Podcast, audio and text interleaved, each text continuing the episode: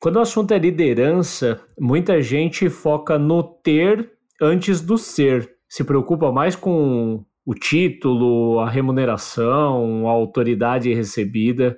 O que é importante a gente entender é que tanto para a pessoa que está assumindo aquela posição de liderança, quanto para a empresa que vai suportar esse movimento, todo mundo vai empurrar pedra morro acima. Vai ser um trabalho bastante árduo, que requer bastante atenção, bastante empenho dos envolvidos e que não é de responsabilidade exclusiva da pessoa que está fazendo o move para a liderança, mas principalmente dos founders, do C-level, da liderança sênior que já existia ali dentro da empresa. E é em cima desse processo que o César e eu jogamos luz nesse episódio. Bora lá? Startups and Downs é o podcast que destrincha os temas que fazem parte do dia a dia de quem empreende e explora em profundidade tópicos mais sensíveis que nem sempre são contados nos livros, nas notícias ou nas histórias de sucesso de grandes empreendedores e empreendedoras. Para explorar esses temas, convidamos pessoas com conhecimento de causa e que estão dispostas a aprofundar nas histórias de sucesso e fracasso, nas conquistas e derrotas, seus acertos e erros e principalmente os aprendizados gerados com isso. Ou seja, vamos sempre buscar fazer jus ao nome do nosso podcast, explorando os ups and downs da jornada empreendedora. Sempre presentes estaremos eu, Ricardo Corrêa, empreendedor há 10 anos e atualmente fundador e CEO da Hamper. E eu, César Bertini, empreendedor em vidas passadas e atualmente investidor de startups pela Smart Money Ventures. César, que, que, você acha daquelas startups que distribuem cargo de liderança para todo mundo? Você olha lá no LinkedIn da empresa, tem 20 pessoas que trabalham lá, você vai dar uma investigada, metade é head de uns assuntos e a outra metade é VP de outros assuntos. Bem, Ricardo, sendo bem rápido na resposta, eu diria para você que não acho muito legal. Entendo talvez as motivações que levam tanto a empresa quanto as pessoas a buscarem essa, essa questão de ter um nome, né, um nome mais pomposo para os seus cargos, mas eu prefiro que elas invistam mais tempo em entender necessariamente o que elas têm que fazer e ficar menos preocupadas com a chancela que elas vão receber. Agora, tem, do ponto de vista das pessoas, aquela busca por ser reconhecido através do cargo, né, e a empresa de dar importância para o que aquela pessoa está fazendo.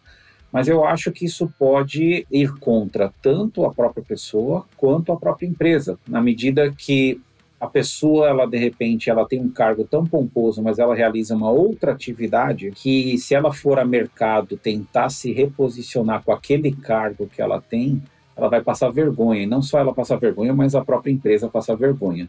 Então, eu acho que tem aí, eu realmente não gosto muito, não. Eu acho que as lideranças precisam ser construídas a partir não do cargo que ela vai ocupar, o nome do cargo, mas sim da necessidade que surgiu da empresa. Eu acho que para a própria empresa isso pode fazer mal também. É compreensível porque isso aconteça. Eu acho que no começo da jornada da startup ela é muito mais promessa do que realização, mas prometer cargos futuros ali para as primeiras pessoas pode depor contra a própria empresa mais na frente, né? Dando um exemplo, a primeira pessoa de marketing que você vai trazer não precisa necessariamente ser CMO. E aí, muitas vezes, porque você não consegue negociar um, ainda um bom salário, porque você tem pouco poder de barganha, você acaba prometendo um cargo futuro, né? Então, venha que você vai ser a primeira pessoa de marketing e automaticamente você vai ser CMO.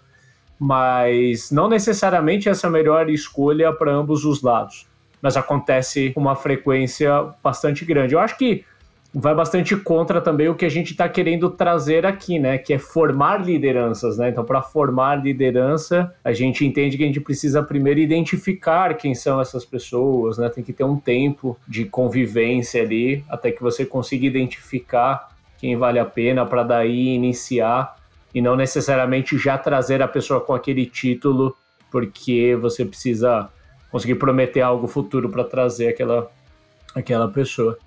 E queria já engatar um pouco no assunto aqui, trazendo a luz de que é muito bacana quando a gente consegue promover pessoas dentro de casa, né? Eu acho que, assumindo aqui a startup, ela começa ali com alguns founders, algumas founders, contratam ali as primeiras pessoas, né? As primeiras 10, 20 pessoas, e depois a empresa ela vai crescendo e você consegue encontrar dentro daquelas primeiras pessoas lideranças, né, que vão poder seguir adiante. Acho que faz muito bem para a cultura, passa uma mensagem muito importante tanto para as pessoas que eventualmente elas são promovidas e elas se sentem reconhecidas, quanto para as pessoas que estão chegando também entenderem que a empresa ela tem uma sistemática interna de reconhecer e formar as pessoas, né? Eu acho que na medida do possível isso é algo que faz muito bem. Para o crescimento, né? Se a gente fala que startup é crescimento e a startup poder dar oportunidade para que as pessoas também cresçam e o crescer pode ser o crescer tanto como especialista como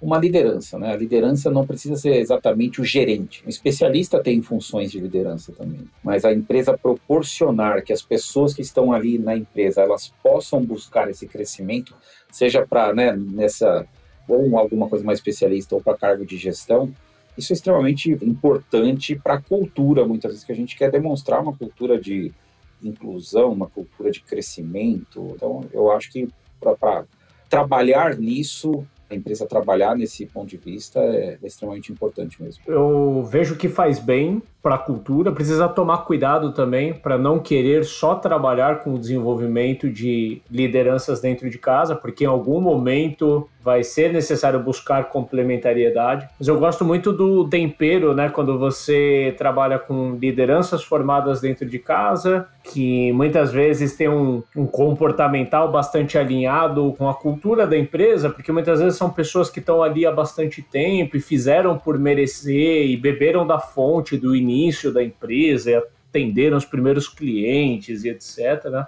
Mas também temperar isso com conhecimento de pessoas que vêm do mercado, que podem aportar também, né? No cenário ideal, você conseguir ter um equilíbrio entre lideranças formadas dentro de casa com referências vindas de fora pode ser um bom bom cenário para startup. É, e isso traz, né, Ricardo, uma outra verdade, ou seja, uma das primeiras decepções de que as pessoas que começam a empresa elas têm é quando de alguma forma elas não têm a oportunidade de crescer você precisa criar um cargo de liderança e de repente não é uma pessoa interna da empresa, né? Então as primeiras pessoas não necessariamente elas vão liderar a empresa. Né? Você montou uma equipe, né? Aquela equipe começou, elas cederam muito de si no começo da empresa, mas não necessariamente elas vão liderar. Essa, esse é um momento de grande decepção, uma das primeiras decepções que algumas pessoas têm com a empresa. Mas nem todo mundo nasceu pronto para fazer algumas atividades de liderança. Esse é um ponto também super importante para lidar, né? A empresa quer de forma conceitual que as pessoas cresçam, mas nem todas foram feitas para liderar. É, esse é um ponto muito importante que linka com a brincadeira do começo, né? É muito legal quando dá para as pessoas que estavam no momento inicial ocuparem cargo de liderança, porque elas ajudaram a aportar material genético ali na startup, elas fazem parte da cultura que foi construída, mas não necessariamente elas são sempre a melhor escolha, né? E aí eu queria alertar também para tomar cuidado com alguns critérios que normalmente são usados para promover pessoas, né? Como, por exemplo, ah, a pessoa mais antiga de casa dentro daquela área, ou a pessoa mais experiente daquela área at all, né? Não necessariamente só trabalhando aqui, mas no mercado. Poxa, aquela pessoa já trabalha 20 anos no mercado. Ou o pior de todos, na minha opinião, que é promover o top performer ou a top performer, né? Então você pega ali a desenvolvedora que melhor coda, né, em termos de qualidade, velocidade e promove ela a gerente da área. Ou você pega o vendedor que mais bate metas e promove. E aí eu vou me apropriar daquela máxima que é bem chavãozinha, né? Você acaba perdendo o seu melhor vendedor e ficando com um péssimo gestor, né? está na cartilha básica de liderança, mas ainda assim vale ser mencionado dentro de critérios que muitas vezes parecem ser critérios óbvios, muitas vezes você adota critérios porque você precisa justificar para outras pessoas, você precisa justificar às vezes para o time. E aí, para o time não questionar, você fala: Poxa, o critério é que essa é pessoa mais experiente que a gente tem, mas não necessariamente ela vai ser a melhor liderança que você podia ter. É, dentro desse contexto que a gente está falando, dessa identificação de liderança, é importante dizer que eu acho que a liderança ela não surge de uma hora para outra. As pessoas vão desempenhando características de liderança, né? É, eu acho que elas se tornam líderes ou elas começam a ter postura de liderança muito antes de ocupar um cargo. Então, a liderança precede o cargo. Então, eu acho que isso é uma coisa importante também para a gente perceber como que as pessoas vão trabalhando. E eu gosto muito daquela liderança que é uma liderança mais servil, né? não é aquela pessoa que chega e começa a definir regras, é a dona da verdade, ela manda as pessoas só fazerem isso. Até por uma questão de poder escalar, né? Quem sabe fazer as perguntas certas, quem é mais servil, consegue fazer com que a equipe trabalhe para si, né? Eu acho que essa é uma característica importante do líder. Ouvindo você falar isso, me vem duas reflexões, né? A primeira é que antes a liderança era quem ditava as regras, era algo mais top-down, era um sinônimo de poder, né? Hoje, nesse modelo de liderança mais servil, isso deixou, né, talvez há 10, 20 anos atrás, se falava nisso como um novo modelo de liderança. Acho que hoje as pessoas não aceitam menos do que isso, né? Então, mudou demais a característica da liderança. Eu acho que junto com isso vem a questão do ser antes de ter, né? Antes você queria ter o título de liderança porque aquilo te trazia pompa, te trazia autoridade. Hoje você precisa ser líder para daí então merecer ter aquele título, né? E acho que em cima disso, vale dizer que aquele status, né, aquele sentimento de posse que muita gente entende, né? Nossa, virou, virou gestor, agora vai ficar rico, vai mudar de carro, etc, né? Isso acaba gerando muitas vezes até um motivador errado nas pessoas dentro de casa que muitas vezes acreditam que a única forma que elas têm de progredir na carreira é se candidatando para liderança, acaba gerando disputa interna, coisas não saudáveis. Eu queria trazer um, um belo de um heads up aqui, né, de que se as pessoas pensam que ir para um cargo de liderança vai ela vai automaticamente mudar de vida. Eu acho que num primeiro momento piora antes de melhorar, né? Eu acho que a curto prazo vem a carga de responsabilidades, ela aumenta em um volume exponencial e o reconhecimento, eu acho que ele está muito abaixo do aumento né, do volume de responsabilidades e de complexidades que a pessoa ela vai lidar. O reconhecimento ele não tem que vir pelo cargo, ele tem que vir pela entrega que você vai fazer uma vez estando com aquela responsabilidade, certo? Por isso que eu acho que no início é uma carga muito grande mesmo que você vai perceber. Porque demora para um líder conseguir fazer um trabalho que seja relevante o suficiente para fazer mudanças necessárias ou para se apoderar daquilo, né? E as pessoas precisam entender que você pode exercer liderança não sendo o manager, né, o gerente. Quantos líderes você não conhece, você, né, quem está nos ouvindo, né, a gente teve essa experiência, líderes que eram só especialistas, né? Aquela pessoa que é uma liderança, né, eu sou de tecnologia, então uma liderança técnica, né, uma pessoa que ela tinha um conhecimento técnico enorme, ela exercia um papel de liderança importante, mas não era aquele papel de liderança, de repente, para fazer a interação com outras áreas, fazer interação direto com o cliente. Então, existem várias facetas, várias caras que você pode dar para a liderança. Acho que antes a gente entrar para o conteúdo principal, né, a gente quer falar aqui quase como um funil né, de formação de lideranças dentro de casa. E já usando a anatomia do funil como exemplo, para mim é muito visível dentro da minha pequena jornada de formar lideranças de que existe um funil muito similar, a gente já citou ali o funil do Venture Capital com as startups, né? De que o Venture Capital ele investe em 10 startups, assumindo que duas ou três vão dar muito certo, talvez outras três ou quatro vão dar certo, mas vão ficar um pouco mais na média, e outras talvez não permaneçam ou não vão dar certo e vai ter que write-offar. Eu acho que num funil de formação de liderança, ele não assume necessariamente as mesmas taxas, né? Mas eu acho que é importante de que um determinado número de pessoas que você escolher formar vai ter um percentual que realmente vai crescer como liderança, seja dentro da sua empresa, seja para o mercado, a pessoa vai realmente se reconhecer e, e brilhar naquele papel. vão ter outras que vão, digamos assim, dar conta do recado, mas que não vão ter todo aquele brilho, né? E vão ter outras que eventualmente foi um move errado, a escolha errada, né? De ambos os lados. Talvez era a pessoa certa na hora errada, ou era a pessoa errada de fato. Acabam não dando certo.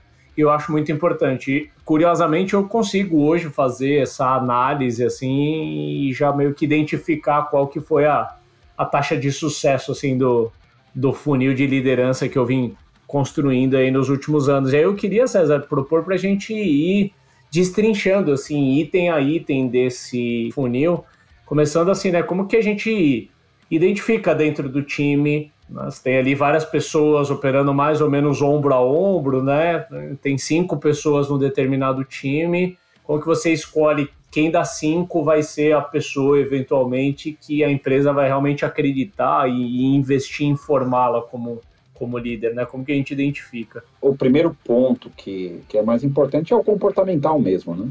E eu acho que no comportamental você tem que identificar se já existe né, o exercício de uma influência pessoa já executa um pouco desse papel de liderança mesmo sem ter o cargo, as pessoas já reconhecem essa postura de liderança nela.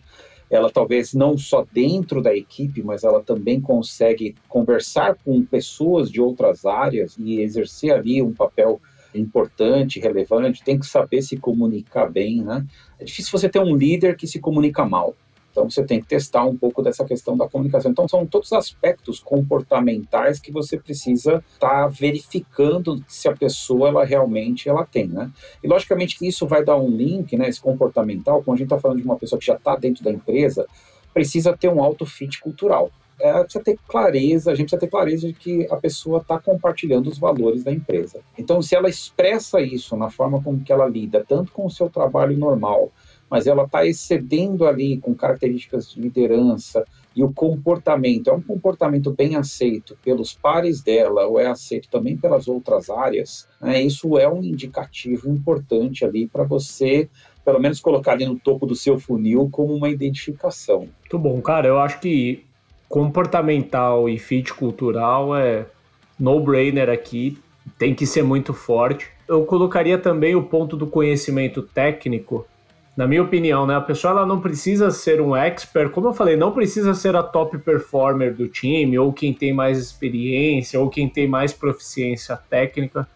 Mas na minha opinião, ajuda muito no desempenhar do papel e também na legitimidade perante o time, a pessoa ela já ter executado naquela função durante um tempo. Né? Na minha opinião, é difícil dar coach, por exemplo, para alguém de vendas se você nunca vendeu. Você pode ler os livros, entender das boas práticas, mas você não sabe na pele qual que é o sentimento, por exemplo, que alguém de vendas tem quando sofre uma rejeição de um cliente, por exemplo. Né? Então, ter feito venda por uns anos com certeza ajudaria aqui no exemplo, né, no meu exemplo aqui para um time de vendas. Nesse ponto, a gente tende a, a sempre valorizar mais as pessoas que são engajadas, as pessoas que estão ali conosco desde o início, que exercem um comportamento cultural com fit, né? Porque você sempre pensa, é difícil ensinar isso, mas ensinar a parte técnica talvez seja um pouco mais fácil. Mas a parte técnica, se a pessoa não tem o mínimo necessário, você está justamente depondo contra o que a empresa, uma startup, mais está buscando, que é crescimento acelerado. Talvez o tempo que você vai gastar para ensinar a pessoa a desempenhar esses hard skills, esse conhecimento técnico, impeça que ela seja a pessoa adequada para um cargo de liderança. Então é super importante o que você falou. Ou seja, é lógico que a gente valoriza muito o comportamental, né? O líder precisa ter um comportamento exemplar, né?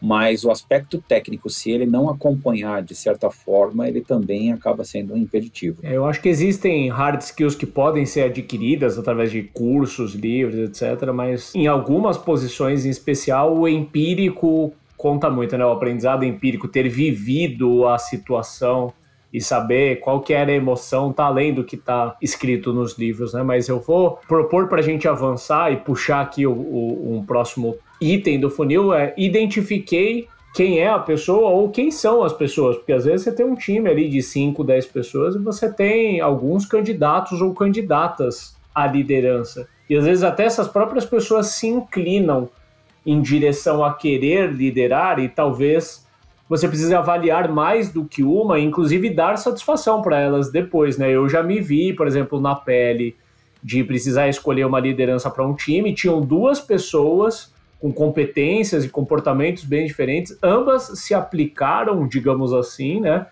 E aí eu já queria emendar aqui com como a gente lidou, a gente acabou adotando nessa circunstância e a gente acabou adotando em várias outras circunstâncias, que foi pedir para os candidatos e candidatas à posição de liderança construir um business case, que nada mais era do que um pitch de 40 minutos mais um Q&A sobre como que ela faria a liderança da área, né? Passando por itens como como seria a transição, que estratégia ela usaria para se legitimar com o time, quais problemas ela começaria resolvendo e tudo mais. E aí a gente formou um comitê para essas pessoas apresentarem o business case e tinha um comitê avaliando, composto por outras lideranças que mandaram as perguntas durante o, o QA. E depois esse comitê, né, depois das apresentações, se reunia para deliberar ali a apresentação que foi feita.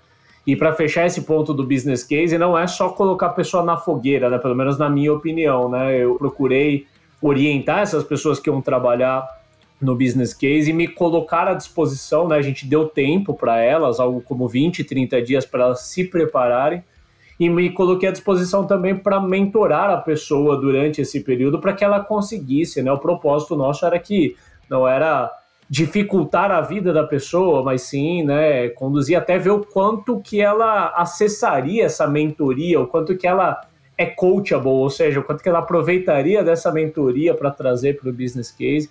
E deu muito certo, eu acho que para fechar o ponto do business case, ele já ajudou inclusive a inibir pessoas que estavam se inclinando para uma posição. E aqui eu não estou falando só de liderança, tá, César? Eu tô falando, às vezes, a pessoa queria migrar de área, ou queria assim, poxa, eu não aguento mais fazer o que eu faço, me dá um cargo de responsabilidade, alguma coisa assim. Fala, poxa, constrói um business case.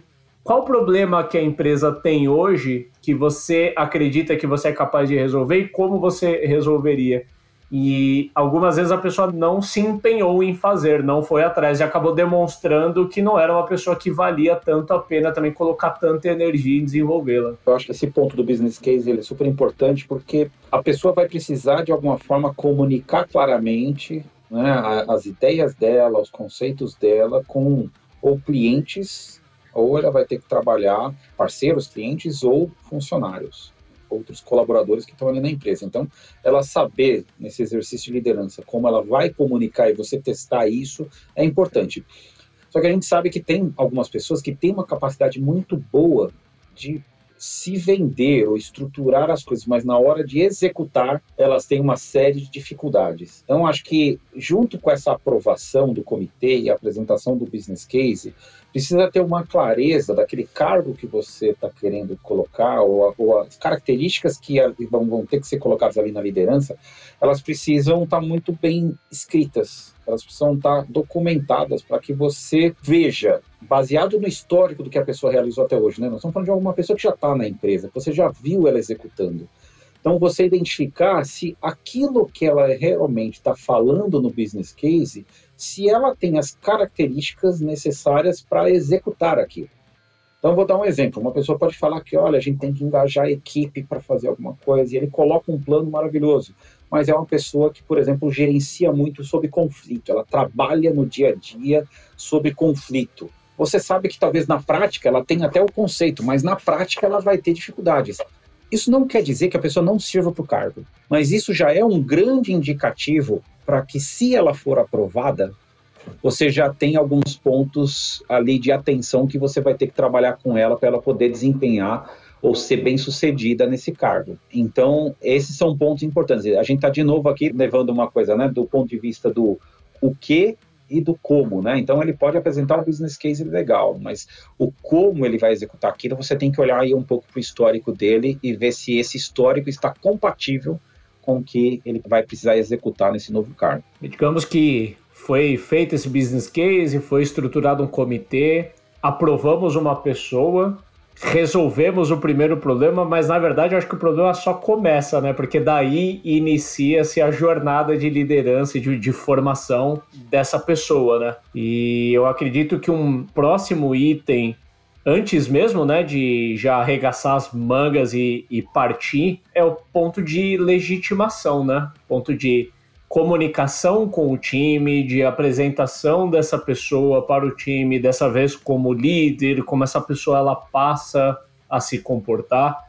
Eu acho que para cada cenário existe uma estratégia de legitimação diferente, né? Não à toa existe até o famoso livro Príncipe de Maquiavel dedicado para isso, né? Uns gostam, outros nem tanto, mas enfim, eu acho que em muitos casos, para não dizer a maioria, essa pessoa ela vai assumir um time que já existe, seja um time que às vezes foi uma liderança que saiu e deixou a cadeira vaga essa pessoa está ocupando, ou às vezes é um time que vai ter uma liderança pela primeira vez, né? Cada um, cada modelo desse requer uma forma diferente e todo mundo envolvido nessa cadeia vai ter que ser muito hábil em resolver questões que podem aparecer, né? Eu acho que você pode estar lidando com um cenário que tinha uma disputa interna, né? você pode ter alguém que ficou contrariado e, e, eventualmente aquela pessoa ela pode partir o time e criar detratores, né? criar quase que uma oposição à liderança, e isso pode ser um problemão, pode precisar, inclusive, envolver que os founders também enderecem esse problema para não deixar ali a, a, liderança emergente sozinha com o abacaxi na mão. É, eu acho que um outro cenário difícil de legitimar é quando era um C-level ou um founder, uma founder que cuidavam daquele time e aí ele tinha um jeito de fazer, né, um jeito meio intuitivo, inspirador, e as pessoas gostavam.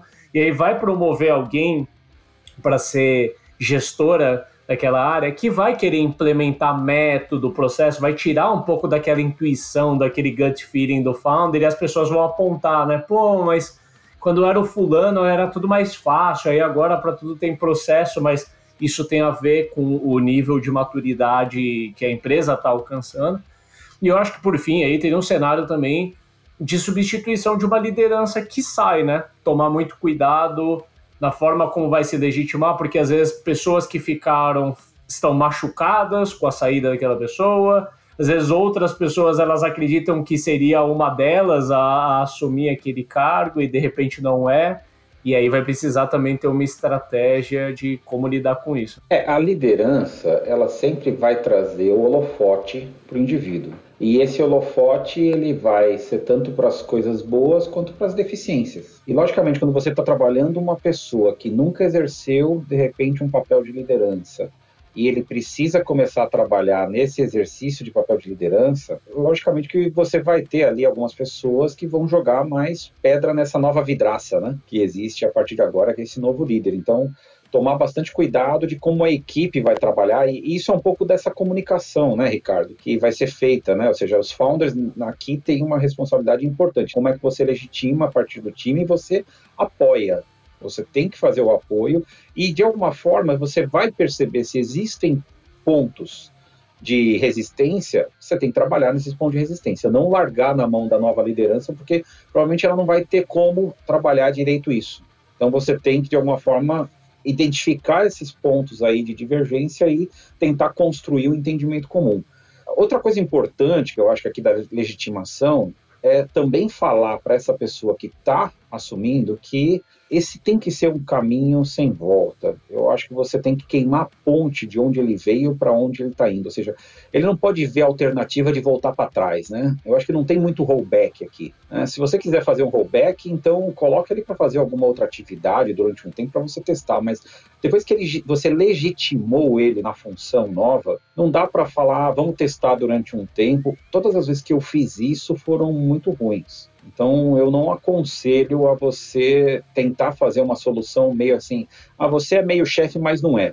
A equipe tende a não entender isso direito, a equipe pode ir contra o cara, ele mesmo pode achar que, olha, eu posso, não gostei de alguma coisa, quero voltar para trás. A resiliência dele vai ser muito baixa, né? Porque ele vai ter também coisas desagradáveis que ele talvez não conhecesse que ele vai ter que lidar. Então, eu acho que queimar a ponte é uma coisa super importante para você legitimar a pessoa né, e a nova liderança. Eu concordo com você, César. Eu acho que se a ponte é mantida, né, na metáfora aí da ponte, ela pode ser usada, né? que mover uma pessoa para uma posição de liderança é algo que requer um commitment muito grande de todo mundo que está envolvido. E se dá para dar rollback, o commitment ele é muito menor. Então pode acabar comprometendo, não porque não era a pessoa certa, e sim porque tinha a oportunidade de volta. E aí, no primeiro sinal de dor, a pessoa optou pelo caminho mais fácil. A própria liderança, né? Às vezes é cacuete dos founders ali de putz, já cometeu um erro, deixa eu ir lá e assumir e dar rollback nisso daqui, porque a empresa precisa continuar. Mas assim, tem que assumir. Alguns ovos vão quebrar no caminho, né? E isso tem que estar tá na conta. Eu acho que faz parte do processo. Avançando aqui, eu acho que anda concomitante aí com o período de legitimação e uma coisa que ajuda para não ficar muito drástico, só assim, né? Queimou a ponte, então desapareceu o chão que estava embaixo do meu pé? Acho que não, né? Acho que é importante traçar um plano, diria de pelo menos 90 dias, né? Pelo menos 90 dias, aonde vai acontecer um, um phase-in, phase-out da pessoa nessa posição, né? Então, às vezes a gente está falando de uma pessoa que desenvolvia software e vai ocupar um cargo de liderança, ela já para de codar da noite para o dia? Não, talvez seja interessante fazer um período onde ela vai concluindo os projetos dela, né? Abandonando ali a posição dela, serve para venda, serve para outras posições também, e fazendo um phase-in na nova função. É muito difícil para a pessoa, um choque de agenda, você sair na sexta-feira sendo desenvolvedor e volta na segunda-feira sendo líder de vendas, você não sabe nem onde você senta direito, né? Eu acho que outro ponto bastante importante durante esse plano de 90 dias é um acompanhamento muito próximo da gestão, aí eu estou falando dos founders, das founders, em realmente ajudar essa pessoa. Tomar muito cuidado para não delargar, né? Talvez um grande erro que aconteça é o eu eu, como quem estava cuidando daquilo, não via a hora de passar aquela responsabilidade para alguém, e aí eu passo, pronto, acabou. Se vira, né? Mas eu acho que tem um período que não é só para passagem de bastão funcional da coisa, e sim para realmente ajudar aquela pessoa, porque senão aquela pessoa ela vai dormir com problemas, ela vai internalizar problemas que às vezes era tão simples para um founder, para uma founder ajudá-la a descascar que vale muito a pena. Eu acho que vale também ter um ponto de atenção com o desmame.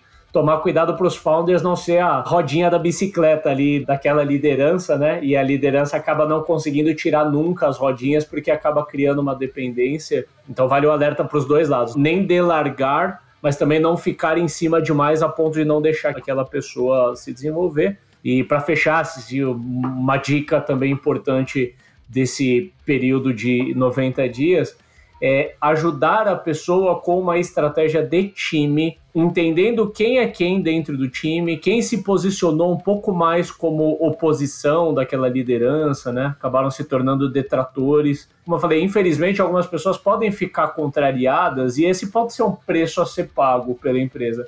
Talvez tenha salvação, tenha reversão, né?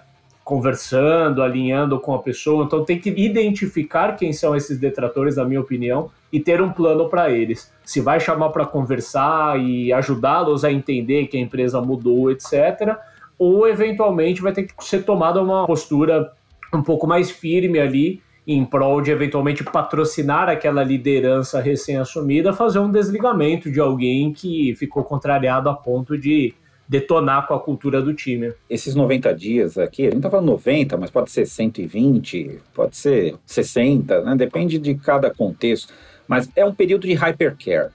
E esse hypercare né, que você tem que ter com essa nova liderança é de responsabilidade de quem o promoveu a liderança. E se a pessoa não tiver disposta a fazer isso, tudo que você falou, né? Eu posso complementar aqui, por exemplo, a integração com outras pessoas da liderança, você sentar com as pessoas e, e ela não conhece, ela talvez não exerceu ainda aquele papel, então qual que é a rotina dela, né? Então, integrá-la, né, as outras pessoas entenderem o momento desse novo líder, mas eu acho que talvez um dos maiores cuidados que a gente tem que relembrar aqui é que a pessoa até, como você falou, até a sexta-feira a pessoa ela era pura execução. Então, ela tinha uma missão de execução, ela tinha uma agenda que era já lotada e de repente do, ela é um first time manager, né? Principalmente quem é a primeira vez que vai ser gestor, ele não consegue, ele não tem a técnica ainda para como que ele lida agora com essa nova agenda ele vai ter um sofrimento ali, talvez de agenda esvaziada, ou ele vai tentar preencher essa agenda também executando.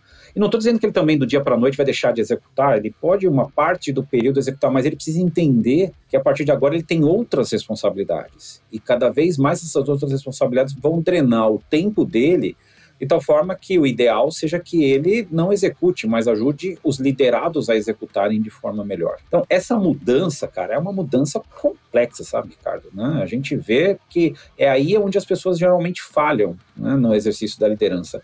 E cabe a quem colocou a pessoa nessa função nova de liderança ajudá-la a passar por esse vale da morte aí dos primeiros meses, né, nessa função. Acho que é muito importante a gente colocar isso daqui, que não basta só achar a pessoa e colocá-la no cargo, né, você tem um trabalho enorme depois de ter colocado ela naquele cargo. Gostei da analogia do vale da morte, inclusive, né, se fosse voltar no que eu falei lá no começo do episódio, de que existe um funil, infelizmente a realidade é que tem mais chances de dar errado do que de dar certo, né? Então é algo que a gente tem que se manter positivo na hora de fazer o, o movimento, mas contar também com o erro e ter plano para ele também. E assumindo aqui que passou ali a fase do, do Vale da Morte, eu acho que ainda durante né, a fase do Vale da Morte, e indo para o próximo item do funil, essa pessoa vai precisar passar por formação porque ela foi executora de uma posição até ali e ela vai passar a ser gestora. E eu acho que existem boas práticas de liderança como um todo, mas liderar um time, por exemplo, de vendas é diferente do que liderar um time de marketing, é diferente de liderar um time técnico. Poderia citar vários outros exemplos, né? Então a pessoa vai precisar passar por uma carga de conteúdo para ela não contar só ali com o aprendizado empírico e aprender no erro, porque pode ser muito custoso para todo mundo, né? E aí quando a gente olha para a formação, você tem os caminhos tradicionais, né? Que eu, eu acho que são válidos, do tipo colocar essa pessoa, incentivar, né, ou, ou investir para a pessoa fazer um curso, investir em, em livros, em, em, realmente assim, eu diria até uma formação um pouco mais formal mesmo, né? Um, algum curso voltado para aquela pessoa, para aquela tipo de liderança daquela área, eu acho que conta muito. Mas também não é só de responsabilidade externa, né? Formar essa pessoa. Então, achar assim, poxa, agora eu tenho uma nova líder de marketing, é só eu pagar aquele curso famoso de marketing para ela e lavo minhas mãos, né? Eu acho que anda junto com isso. Eu acho que até olhando para uma formação continuada, né, uma capacitação continuada dessa pessoa, ter um compromisso da liderança, que eu estou falando de novo, né, dos founders, das founders, em acompanhar essa pessoa. Hoje é cada vez mais comum falar sobre isso, né? Fazer one-on-one, né, one-on-ones mais direcionados para o desenvolvimento pessoal da pessoa, desenvolvimento de carreira, criar um PDI, né, que é o plano de desenvolvimento individual, para ajudar essa pessoa a entender, né, quais são os gaps que ela possui, para onde ela está indo dentro da organização e o que, que ela vai precisar se desenvolver para ir ir ocupando, né, ir se capacitando para os próximos estágios da jornada, até porque a gente pensa que assim, ah, virou líder, tá no topo da cadeia, né? Led engano, né? Porque você é CEO de uma empresa de 10 pessoas, por exemplo, não tem nada que ver com o CEO de uma empresa de 100, também não parece com o CEO de uma empresa de 500, ou seja, toda a liderança vai estar constantemente sendo desafiada, constantemente em formação. É, um outro ponto que a gente pode também puxar aqui é a questão do networking. Ou seja, nesse processo de formação, ele aprender pelo exemplo, né? ou ele aprender como outras pessoas estão fazendo, como foi a jornada das outras pessoas, de realmente estarem empoderadas né, nesse papel que ele agora vai exercer de liderança né, em uma determinada área. Isso é extremamente importante. Eu acho que o exemplo e você ter alguém para se espelhar e, e se basear naquilo que a pessoa conquistou, como que a pessoa construiu, eu acho que é muito importante. Até para você saber as coisas que você quer ou não quer fazer. Eu acho que isso isso só traz coisas boas, né, o networking. E para fechar, e aí é muitas vezes uma, um puxão de orelha, talvez, para dar nas empresas, é necessário que você invista na pessoa tempo para mostrar qual é a ferramenta, o kit de ferramentas de gestão que a própria startup já usa. E aí o puxão de orelha é o seguinte: tem muita startup que nem tem direito a esse kit de gestão.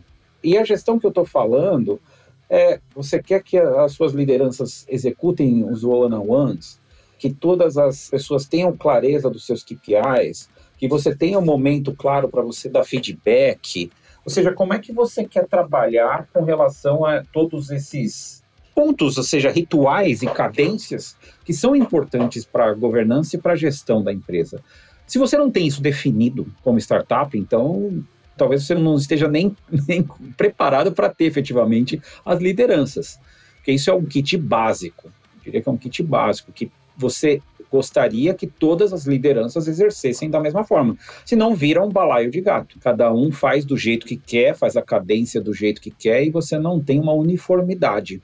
Então, nesse sentido, eu acho que é um, um ponto assim super importante que na formação as pessoas entendam o que, que, são as características e o kit de ferramenta básico da empresa. Muito bom, César. Eu concordo demais, né? Eu, eu, acho que nós, founders, operamos muito com a nossa intuição, aprendemos no modo mais empírico da coisa e tal, mas se tem um ponto onde é preciso começar formalizar um pouco mais as coisas e, e, não contar só com o gut feeling de founders, esse ponto começa a ser a partir do momento que a empresa ela cresce a ponto de precisar trazer lideranças, formar lideranças, não dá mais para ser no formato só por osmose, né? Tipo, olha, senta aqui do meu lado e vê como eu faço, fica uma semana aprendendo e depois você tenta fazer igual, né? Acho que vai ter que passar por uma capacitação, uma graduação maior. E aí, aproveitando aqui, já que a gente entrou em, em erros e acertos aí, Bora fazer os ups and downs desse episódio. Vamos lá. O que, que você puxaria assim de down, César? O que, que você vê de grandes erros aí que founders e lideranças em geral cometem na hora de formar outras lideranças?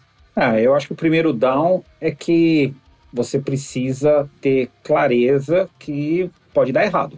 E aí, como você trata o dar errado, que aí pode ser um, um, problema maior ainda. Você vai, você não vai resolver um problema, você vai gerar outro, que é você tentar criar um acomodograma. Poxa, eu acabei de colocar a pessoa para fazer uma determinada função de liderança e agora vou mandá-la embora porque ela realmente não conseguiu fazer isso, então não é melhor eu voltar ela para aquele cargo anterior, eu vou criar uma outra estrutura aqui que eu acho que ela é mais apropriada, e aí você começa a fazer pirotecnias no seu organograma para não se não parecer que você foi inábil por isso que lá, lá quando a gente colocou lá no começo, que ter o acordo e ter a clareza de que os dois lados, né, tanto para a empresa quanto para a pessoa legitimar, eu estou falando o seguinte, olha, você vai ser a partir de agora isso e não existe caminho de volta. E é bom para eu e para você saber. Então, estamos afim de fazer isso juntos. Se der errado, eh, vamos aprender com esses erros e evoluir. Mas não ter né, uma forma de voltar. Então, para mim, um down é quando você tenta dar um ajeito na situação. Vou trazer um down voltado pensando naquela liderança emergente, né? Ou seja, a pessoa que até então ela tinha um papel mais de execução passa a ter um papel de liderança. Um erro que eu vejo acontecer com frequência, e eu acho que até um cacuete. Essa pessoa era acostumada a trabalhar com uma agenda que era compulsoriamente construída para ela, digamos assim, né? Então, se ela era desenvolvedora, a própria sprint ali já lotava as horas dela de trabalho, se ela era de vendas ou de customer success, os próprios clientes ali bucando na agenda dela iam enchendo. E ela é normalmente acostumada a ter uma agenda muito de execução, pouco tempo para pensar e etc. E eu vejo essas lideranças emergentes replicando aquela agenda de execução só que dessa vez voltada para uma agenda de liderança. Então, tem aquele cacuete de querer estar ocupado o tempo todo, né? Então, lota agenda de one-on-ones, de reuniões, porque tem que estar o tempo todo executando para sentir que está produzindo, né? E a gente já falou em outros episódios também da diferença entre estar ocupado e ser produtivo, né? Existe uma diferença, muitas vezes você está ocupado colocando um esforço tremendo e movendo ponteiro nenhum.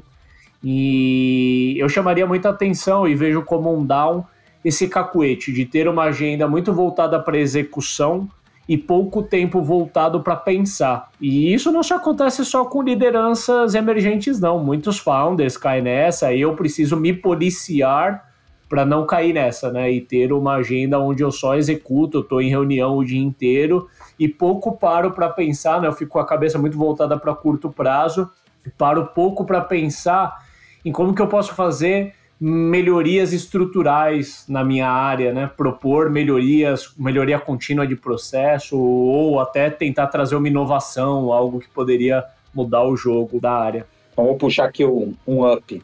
A pessoa está dentro da empresa já. Nós estamos falando de lideranças que vão ser levantadas a partir dos colaboradores que a gente tem na empresa. Então, fica fácil e eu acho que esse é um up quando você cria, de repente, pequenas missões, grupos de trabalho, alguns comitês. Seja, você dá alguma missão, coloca essa pessoa num, de repente, naquele papel, que é uma missão com começo, meio e fim, bem identificado, e você coloca ela com um papel de liderança naquilo, e você avalia durante esse processo como ela se comportou. E isso pode ser feito tanto dentro da própria equipe, que ela já faz parte, né, como também na conexão com outras áreas. Então, acho que um up aqui é tenta testar antes. Não, não vai direto, tenta ver ele executando, coloca uma pequena missão.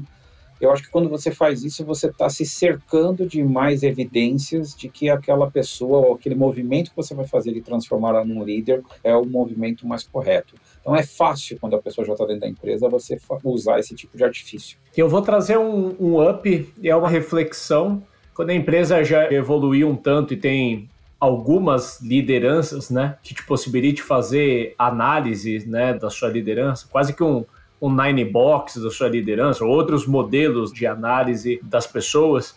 Uma reflexão é você olhar para essas pessoas ou até perguntar para a pessoa, fazer a seguinte pergunta: essa pessoa ela ocuparia esse mesmo cargo em outra empresa se ela saísse daqui hoje? Eu acho que essa é uma excelente pergunta para saber se essa pessoa ela vai colocar todo o empenho, toda a energia necessária, buscar a formação. Aqui eu estou falando até de coisas como que a gente pode identificar isso se a gente não quiser fazer essa pergunta de uma forma direta. Pegando até um ponto que você comentou, César, tipo assim, essa pessoa ela frequenta a comunidade de pessoas que tem o mesmo papel que ela, ela lê os livros feitos para pessoas que têm aquele papel, né? Ela faz benchmark com outras empresas ou ela está ali só resolvendo um problema? Eu acho que essa é uma boa reflexão, né? Eu não acho difícil que tenham pessoas que acabaram ficando naquela cadeira porque elas resolvem um problema da empresa. Então tem um sentimento de gratidão pela empresa, ao mesmo tempo que ela construiu, às vezes, uma remuneração e um reconhecimento ali dentro da de onde ela está, que ela tem medo de mudar. Mas o up, para mim, embora ele tenha até uma conotação de down, mas é um up porque é um grande aprendizado, você identificar que aquela pessoa, ela não sonhou ser aquela posição e ela não vai se empenhar em se desenvolver, eu acho que quanto mais cedo isso for identificado e endereçado, maior o up. Não tem por que manter uma pessoa e até projetando pelos próximos anos, continuar investindo em formação, se a pessoa não queria ser aquilo, ela queria ocupar outra posição, às vezes até outra profissão. Legal. Fechado? Fechou. Até o próximo. Ó, no próximo a gente falou muito esse sobre formar lideranças. No próximo a gente vai falar sobre como trazer lideranças de fora, né? Tentando buscar esse balanço, né? Trazendo esse tempero que a gente comentou no, no começo do episódio. Até o próximo então, César. Abraço. Este foi mais um episódio do Startups and Downs. Muito obrigado por ouvir a gente e se você gostou, não esqueça de compartilhar. Não deixe de nos enviar os seus comentários e se você quiser sugerir temas que gostaria de ouvir sendo discutidos, ou se você tem histórias relevantes e gostaria de vir ao programa compartilhar, acesse www.startupsndowns.com e fale com a gente. Para você que empreende e curte o Startups and Downs, eu tenho um convite. Eu faço parte de uma comunidade onde temas como este são discutidos em tempo real por quem está vivendo o desafio. Para fazer parte, acesse www.founderhood.com e se inscreva. Para fechar, vamos para o momento jabá. Se você possui uma startup em fase de tração e busca capital e parceiros para te ajudarem no crescimento, Acesse www.smartmoney.ventures. E se você tem uma startup que está buscando digitalizar e escalar suas vendas B2B, acesse www.hamper.com.br. Até o próximo episódio.